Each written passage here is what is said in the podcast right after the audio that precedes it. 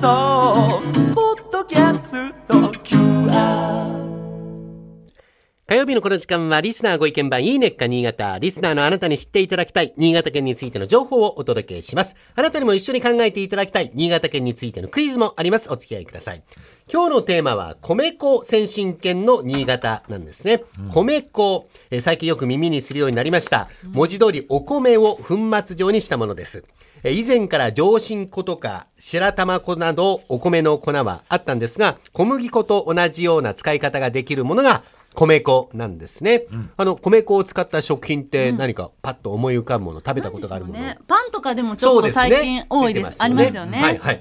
えっ、と、米粉の発祥の地は言わずと知れたお米王国、新潟県なんです。平成10年、新潟県胎内市に日本で初めての米粉専用の工場が生まれまして、米粉の加工に本格的に取り組んだのが始まりです。日本の小麦およそ90%が輸入物なんですが、お米の名産地である新潟県では、小麦粉消費量の10%以上を米粉に置き換えて、食料自給率を向上させようという R10 プロジェクトが数年前から進められております。この R はライス、フラワーの頭文字の R ですね。えー今や米粉は様々な料理に使われるようになっておりまして、パン、洋菓子、パスタ、ピザ、ラーメン、お好み焼きなど、全国各地の飲食店や食品メーカーで数多くの米粉グルメが開発されて、販売されて人気を集めております。新潟県では食育の一環として米粉のパンや麺が学校給食などにも取り入れられております。で、米粉の特徴は何と言ってもしっとりもちもちとした食感、それからお米ならではの甘みと旨み、えーさらには小麦粉に比べて油を吸収しにくいので、天ぷらの衣で利用するとカラッとヘルシーになります。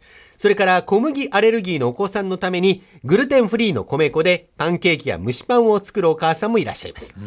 表参道新潟間ネスパスでは米粉や唐揚げ粉、米粉麺、パンやクッキーなど米粉商品が数多く取り揃えておりますので、ぜひお試しになってください。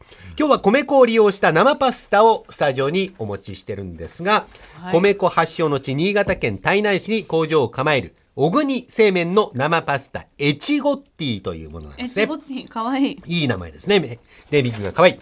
北海道産の小麦粉に新潟県胎内産の米粉を30%ブレンドして、お米の甘さと、それからもっちり感が味わえる生パスタなん美味ですね。しいねこれ美味しいですよね。もちもち本当にいいですねね。ね。あのーこのパスタの種類もスパゲッティ、タリアッテレ、ペンネなど種類も多くて、パスタソース付きのタイプもあります。大竹さんに召し上がっていただいているのは、無添加ベーコンの、えー、アマトリチャーナ米粉入りスパゲッティ。真鍋さんにはサーモンクリームソースのタリアッテレ。これを用意してあると。今日わざわざ新潟のスタッフの方が来てくださって、ねありがとうございます。美味しいですよ作ねって。くださってね、ねあの方ももうこのパスタたくさん食べてる感じがするね。そうですね。なんかあの、に人間自体がこう、丸みを帯びてて、もっちりした。ちょっと試食しすぎた感が ちょっとあるけどね。でもこれ美味しい。美ね味しい。もちもちしてる。えこれ本当に全然もうこれコシがあって、麺もねどっかこう食べてるうちに甘くなってきて。そうですね。パスタだけど冷めてもなんかパサつかなくていいですうんね。そうですね。このもちもちってした感じがいいですよね。で、こちらのエチゴッティは2012年の料理王国100選にも選ばれている商品ということで、ぜひ試してみてください。あ美味しい美味しいそれではここでクイズです。今日は米粉の町、胎内市の地名に関するクイズなんですね。もともと市内に流れる胎内川という川の名前が由来となっておりますが、この川にはちょっと珍しい特徴があります。体内側の特徴を当てていただきたいんですが、まあ、体内という漢字は、お母さんのお腹の中という意味を表す漢字使ってますね。はい中に宿る、生まれてくるという現象を川に置き換えるとどういう現象になるのか。生まれる、中に宿る。ちょっと難しいか。あ、わかった。はい。さすが真鍋さん。はい。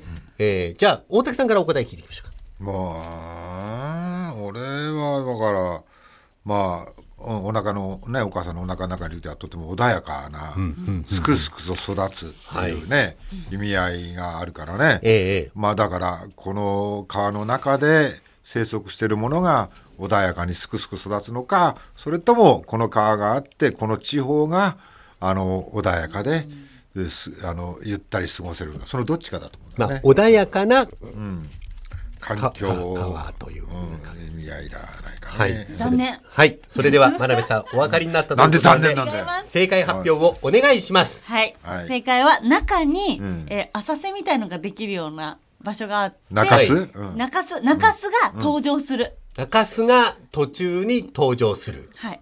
はい。えー、これはですねえー、ヒントはい、違う。違う 違えたの。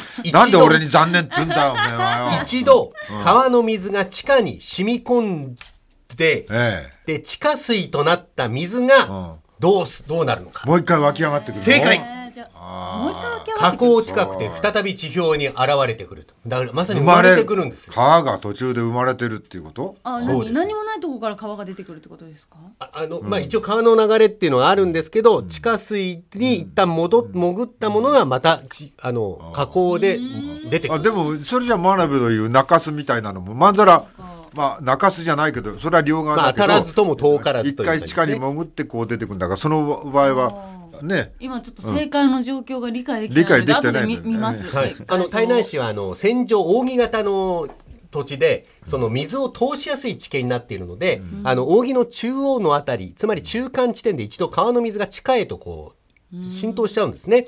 で地下水となった水が河口近くで再び地表に現れてくるので母親の体内から誕生する様子を連想させ体内川と名付けられたという説が説が。あるそうです。で、夏場には川の水が枯れちゃって、水出し川になることもあるそうなんですが、水を通しやすい分、湧き水も豊富なんだという。日本の地形も複雑にできてるんだね硬い岩盤のところもあればね、はいうんえー今週は米粉先進権新潟についてご紹介しました。来週以降もこの時間は新潟県の情報をお伝えしていきます。楽しみにしてい。てなんで残念くださいって言うんだよ俺のはい。分かった。残念。残念。はい。このいいねか新潟のコーナーは文化放送のホームページでポッドキャスト配信されております。ぜひお聞きいただいて新潟県について詳しくなってください。